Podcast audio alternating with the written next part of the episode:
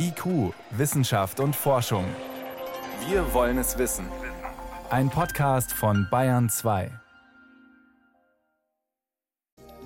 Man braucht schon ein bisschen Geduld, wenn man Steine aus 320 Millionen Kilometer Entfernung auf die Erde holen will. Eine Raumsonde hat gestern aber einen großen Schritt in diese Richtung gemacht. Was haben wir davon? Das fragen wir gleich. Außerdem eine neuartige Windkraftanlage verspricht nicht so auffällig zu sein, viel leiser. Wir schauen uns den riesigen Prototypen an. Und wir reisen zu den Sternen, in, zu einem Observatorium, in dem man nicht sehen können muss, um einen Blick ins All werfen zu können. Jetzt in IQ, schön, dass Sie dabei sind. Wissenschaft auf Bayern 2 entdecken. Heute mit Stefan Geier. Es ist eine weite Reise, die diese kleine Maschine hinter sich hat. Vier Jahre lang ist die Raumsonde Osiris-Rex geflogen. Das Ziel war ein großer Steinbrocken im All, ein Asteroid, fünfmal so groß wie ein Fußballfeld. Der hört auf den Namen Bennu und zwei Jahre lang hat die Sonde diesen Brocken jetzt umkreist. Aber gestern war es soweit. OREX has descended below the 5 meter mark. The hazard map is go for tag. Contact expected in 50 seconds. Da ist also im Kontrollraum der Mission bei der NASA der Jubel ausgebrochen. Unter den Masken der Ingenieure war die Begeisterung ziemlich groß. Oh my gosh, um, we're there, folks. That was amazing. It's all good. Uh, this is amazing. So, congratulations, everybody.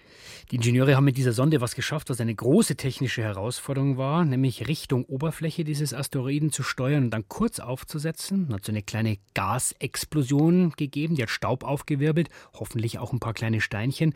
Das Ganze eingesaugt, wie ein umgekehrter Staubsauger sozusagen. Und damit im Gepäck tritt die Sonde jetzt den Rückweg an. In zweieinhalb Jahren soll sie wieder zu Hause sein.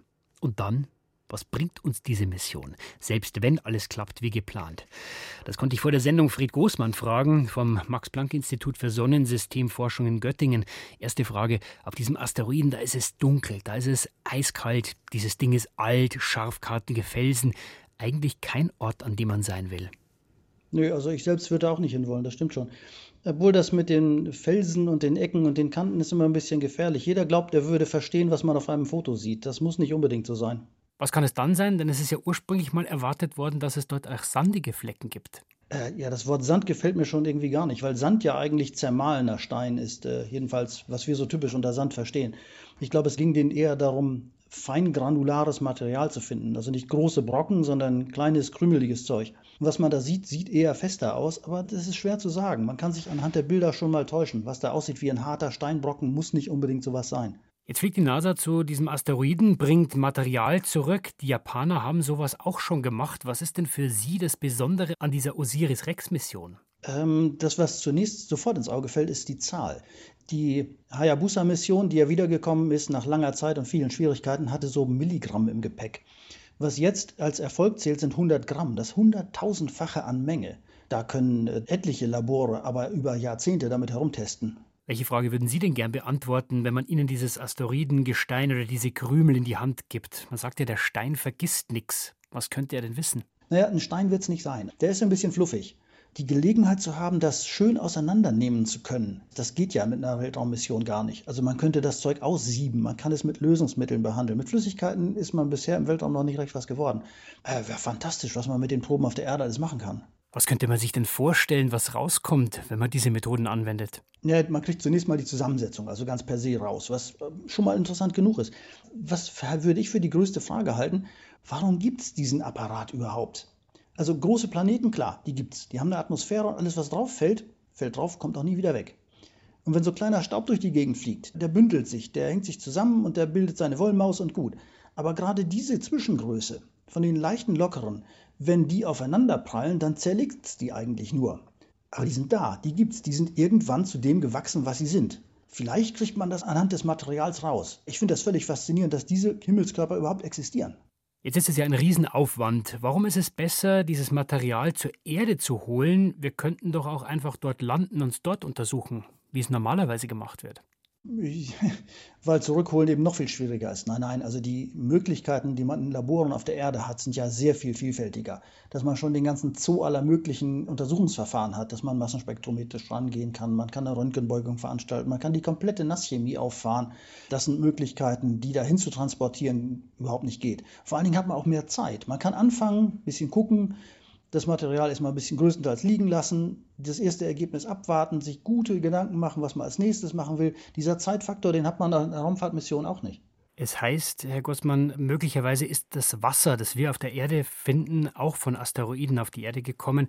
Könnte es sein, dass Benno hilft, diese These oder diese Idee zu beweisen oder zu widerlegen? Ähm, ja, vielleicht schon. Wird ein bisschen knifflig, weil der anscheinend nicht ausgast. Wenn der sehr viel Wasser enthielte, dann würde der irgendwie vor sich hin dampfen oder damit schon längst fertig sein und ausgetrocknet sein. Also wenn, dann müsste das Wasser schon irgendwie in gebundener Form auftauchen. Aber das ist auch tatsächlich noch eine offene Frage, weil die Kometen scheinen es nicht zu bringen. Aber ich weiß nicht, ob der Rücktransport dieser Probe es erlaubt, die leicht flüchtigen Bestandteile, und Wasser gehört im Grunde dazu, dass man die heil runterbringt. Da bin ich mir nicht so sicher.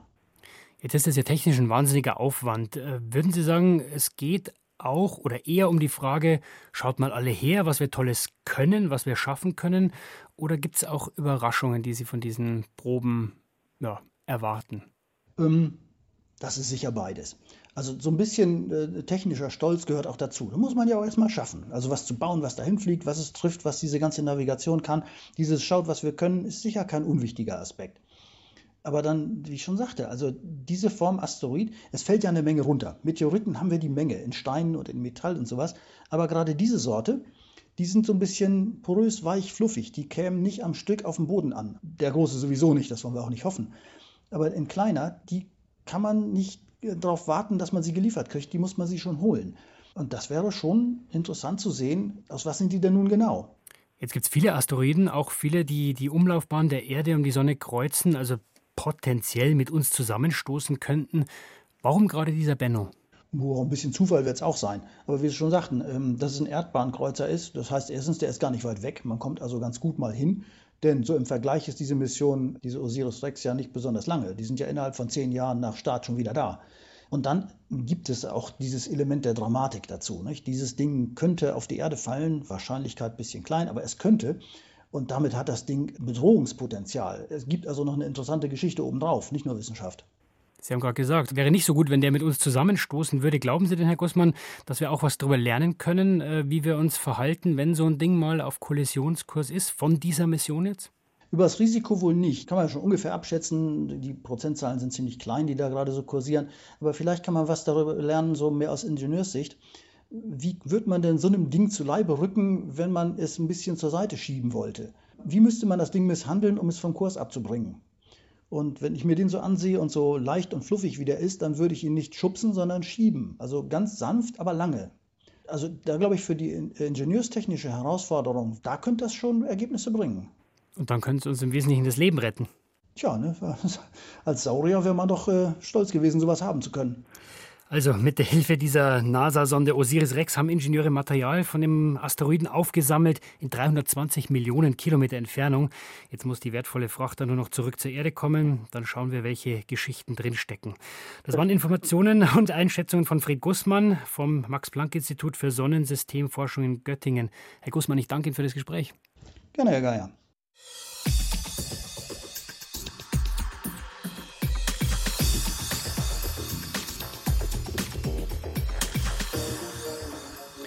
Es ist 18.14 Uhr. Sie hören Bayern 2. Es ist nicht einfach, es uns recht zu machen. Die meisten Deutschen, ja, die wollen eine Energiewende, also weg von fossilen Brennstoffen und Atomkraft hin zu Wasser, Solar, Windenergie. Aber gerade wenn es um die Windräder geht, niemand will diese Riesendinger vor der Nase haben. Bürgerbewegungen dagegen sind normal geworden. Vielleicht könnte eine alternative Entspannung in diesen Streit bringen, nämlich die sogenannten vertikalen Windräder. Windräder, die drehen sich um die eigene Achse und nicht wie üblich um eine horizontale Achse. Damit ist es nicht so auffällig und angeblich viel leiser. Belastungen wie Schattenschlag fallen weg. Das Problem ist aber wie immer bei diesen Sachen der Maßstab. Also einfach gesagt, geht das Ganze auch in groß? Das geht, sagt eine Schweizer Start-up-Firma und hat ein großes vertikales Windrad gebaut in Nordrhein-Westfalen. Christoph Kersting war für uns dort. Schon von weitem ist gut zu erkennen, irgendetwas ist anders an diesem Windpark am Stadtrand von Grevenbruch, eine halbe Autostunde nordwestlich von Köln. Acht Windräder ragen hier 150 Meter weit in den verhangenen Oktoberhimmel. Soweit nichts Besonderes. Doch inmitten der Windmühlen steht ein weiterer, nicht ganz so hoher Turm. Auf den ersten Blick könnte man das Gebilde für einen überdimensionierten Mobilfunkmast halten. Doch der Turm ist ebenfalls eine Windkraftanlage. Vertical Sky heißt er und ist ein Prototyp im Originalmaßstab. Okay, Sicherheitskreise funktionieren. Sicherheitskreise funktionieren. Die, die, die Fast wöchentlich ist Patrick Richter vor Ort, um sich über den Fortgang der Tests zu informieren. Der Schweizer hat Vertical Sky mit seinem Start-up entwickelt und erklärt das Prinzip einer vertikalen Windkraftanlage. Die Achse, um die das Windrad dreht, die steht vertikal, während das bei den konventionellen Anlagen horizontal äh, ist, wo die Rotorblätter angebracht sind. Und bei uns ist das halt eine vertikale Achse und dort auch senkrecht angebracht an die Rotorblätter. Drei sind es, und die drehen sich senkrecht gestellt wie große Antennen eines Mobilfunkmastes um die Turmachse. Die Technik ist nicht neu, solche vertikalen Anlagen gibt es schon lange, allerdings im viel kleineren Maßstab auf Hausdächern etwa. Das Problem bisher, im größeren Maßstab wirken zu große Fliehkräfte auf Lager und Rotoren. Das Material ermüdet schnell und bricht am Ende. Richter nun hat mit seinem Ingenieurteam zehn Jahre getüftelt und ein intelligentes Steuerungssystem entwickelt, das genau das verhindert. Jedes der drei senkrecht im Wind stehenden Rotorblätter wird dabei permanent und individuell gepitcht, das heißt optimal in den Wind gestellt. Dieses Justieren geschieht bis zu 4000 Mal pro Sekunde und ermöglicht es, auch vertikale Anlagen im großen Maßstab zu bauen. Wie jene in Grevenbroich. 105 Meter hoch ist sie und hat eine Nennleistung von 750 Kilowatt. Ein Vorteil, die Anlage verursacht laut Patrick Richter weniger Lärm als herkömmliche Windräder. So wie wir es jetzt betreiben, äh, können wir nachweisen, dass wir dreimal leiser sind und dadurch natürlich auch Standorte erschließen können, die heikel sind, wo es Abstände braucht, können wir vielleicht eben eine Anlage hinstellen, wo es mit einer konventionellen dann nicht mehr geht. Ja, also eine konventionelle Anlage heute, die hat einen Schallleistungspegel von etwa 100 bis 105 Dezibel. Und unsere Anlage, die bewegt sich zwischen 80 und maximal 85 Dezibel. Der Faktor Lärm jedenfalls hat in den vergangenen Jahren dazu geführt, dass deutlich weniger Windkraftanlagen gebaut wurden in Deutschland. In Bayern praktisch gar keine mehr, weil hier seit 2014 eine Abstandsregel von 2000 Metern zu Wohngebieten gilt. Auch für Vögel sind vertikale Windkraftanlagen laut Entwickler Richter weit weniger gefährlich als herkömmliche Windmühlen. Wenn ein Vogel erschlagen wird, dann ist das meistens dann, wenn das Rotorblatt von oben nach unten kommt. Und das passiert bei uns sicherlich nicht, weil unser Rotorblatt ist permanent auf der gleichen Höhe und bewegt sich, wenn ich nach vorne schaue, wie von links nach rechts oder rechts nach links. Und ein Vogel sieht da vorne, da ist was und weicht dem aus. Eine Einschätzung, die auch Experten von der schweizerischen Vogelwarte Sempach in einer Stellungnahme teilen. Schätzungen unterschiedlicher Forschungsgruppen gehen immerhin davon aus, dass im Durchschnitt rund 40 tote Vögel pro Jahr auf eine Windturbine kommen. Dass Anlagen wie Vertical Sky durchaus Zukunft haben, sieht auch der Windkraftexperte Holger Lange von der Hochschule Bremerhaven so. Allerdings weniger, um Strom ins öffentliche Netz einzuspeisen, sondern um Unternehmen und öffentliche Einrichtungen in oder unweit von Wohngebieten autark zu machen. Er hat sie früher mal Insellösung genannt. Äh, das heißt, ich habe eine Anlage, die mich selber unabhängig vom Netz macht. Perfekt dafür, zum Beispiel einen Bauernhof äh, mit Strom zu versorgen. Also wahnsinnige Kühlaggregate, die da dranhängen. Auch sowas wie Kläranlagen sind absolut genial, weil eine Kläranlage hat einen unglaublichen Strombedarf. Das wissen die wenigsten. Und auch für solche Zementwerke, wo ein großer Strombedarf ist, aber auch für Aluminiumhütten und sowas. Vertikale Windkraftanlagen werden laut Holger Lange nicht der Heilsbringer mit Blick auf die Energiewende sein, aber ein sinnvoller zusätzlicher Mosaikstein. Es wird nicht die Welt retten, aber wir werden also auch damit ein Stückchen weiterkommen. Den größten Energieanteil werden wir natürlich aus den ganz großen Windenergieanlagen der Zukunft äh, ziehen. Wir werden mit diesen Anlagen dann nur Regionen noch einnehmen können, die vorher nicht geeignet waren für diese großen Anlagen. Also ich würde mal sagen, man kann mit solchen Nischenlösungen kann man noch mal so 5% vielleicht der Energiegewinnung rausziehen. Damit will Patrick Richter noch in diesem Jahr starten und, wenn alles gut läuft, bis 2022 die ersten 20 vertikalen Windkraftanlagen in Deutschland und den USA aufstellen.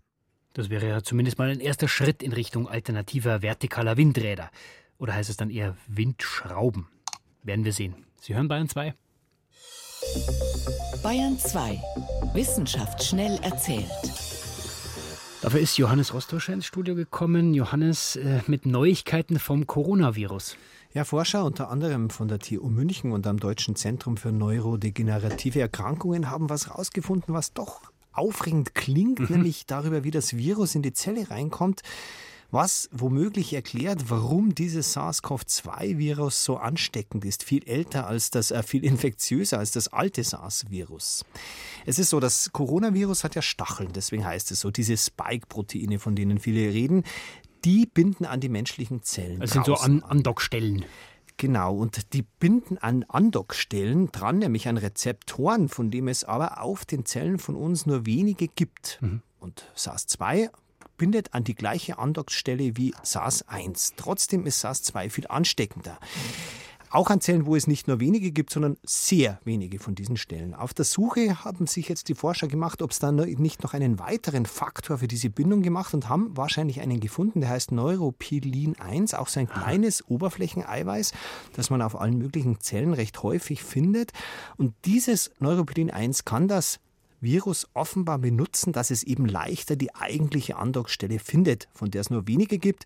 Die Forscher formulieren das so, der Rezeptor ist die Tür in die Zelle und das Neuropilin 1 führt die Viren hin zur Tür. Und ist dieses Empfangspersonal, könnte man es nennen, ist das ein Ansatzpunkt jetzt auch für Medikamente? Das ist natürlich die erste Reaktion. Wir brauchen ja nur dieses Empfangspersonal blockieren und schon sind wir ja. immun gegen Corona. Ist leider nicht so einfach. Wir müssten ja alle Menschen damit behandeln und bei den Kranken, da ist es ja schon drin in der Zelle. Da sind dann die Impfstoffe eigentlich schon weiter. Und was bringt es dann? Es ist schon eine ziemlich interessante Erkenntnis, einfach wie dieses Virus funktioniert, wie es zu uns in die Zellen reinkommt, warum es so infektiös ist. Und wir verstehen es dadurch besser und irgendwann hilft es uns vielleicht doch für eine entscheidende Erkenntnis, wie wir SARS-CoV-2 eindämmen könnten. Wir wechseln in die Tierwelt des Indischen und Pazifischen Ozeans zu dem kleinen braunen Fisch, eine Grundel, der heißt Batygobius fuscus und der hat seine eigene Methode, wie er Konkurrenzmännchen los wird. Wie macht er das? Also die, die suchen sich so ein Loch im felsigen Meeresgrund als Nest und locken da Weibchen rein und die Weibchen leichen dort in dem Loch und dann wird der Laich im Meerwasser besamt. Das mhm. ist so üblich bei Fischen. Und da gibt es aber auch so Reinschleichermännchen von der gleichen Art. Die sind kleiner, haben aber dafür größere Hoden, Hoden und mehr Sperma. Und die schleichen sich rein und besamen auch vorher oder nachher. Und jetzt also schwimmen die Alten. Wie bitte? Ja, wer zuerst kommt, mal zuerst. so ist es. Und die Alten schwimmen aber jetzt ganz schnell rein und wedeln wie blöd mit ihrer Schwanzflosse 30 Mal so schnell wie normal und wedeln das Sperma wieder weg. Und das hilft weitgehend. Also die japanischen Forscher haben gemessen, dass dann doch 70 Prozent von den Eiern vom Hausherrn befruchtet werden und 30 Prozent vom Eindringling. Hat ja jeder was davon. Und jetzt noch ganz kurz in die Psychologie. Schwierige moralische Entscheidungen machen Sinneswahrnehmungen viel empfindlicher von uns. Wenn wir ein, einen Text über ein schweres moralisches Dilemma lesen, dann nehmen wir anschließend unangenehme Gerüche, zum Beispiel von Stinkesocken, wesentlich stärker, stärker wahr als normalerweise. Mhm. Wie hat man das rausgefunden? Da ähm, hat, man, hat man Versuchspersonen eben Texte lesen lassen über das sogenannte Zugdilemma. Mhm. Da äh, geht es darum, fünf Personen sitzen auf dem Gleis fest, einer steht auf der Brücke. Wenn man jetzt diesen einen runterwirft, kann der eine Weiche so stellen, dass der Zug, der schon herandonnert, an den fünf Personen vorbeifährt und einer ist tot, äh, fünf überleben. Und nach diesem Experiment hat man die Leute eben quasi an der Socke riechen lassen und ähm, die Socke war wesentlich ekliger als zuvor. Also verändert auf jeden Fall den Geruch. Vielen Dank, Johannes, für die Kurzmeldungen. IQ, Wissenschaft und Forschung gibt es auch im Internet. Als Podcast unter bayern2.de. Wenn man nachts nach oben zum Himmel schaut, das ist ein sehr faszinierender Blick, dem sich eigentlich niemand entziehen kann, wenn man die Sterne sieht. Man merkt, wie unbedeutend manches Problem dabei wird.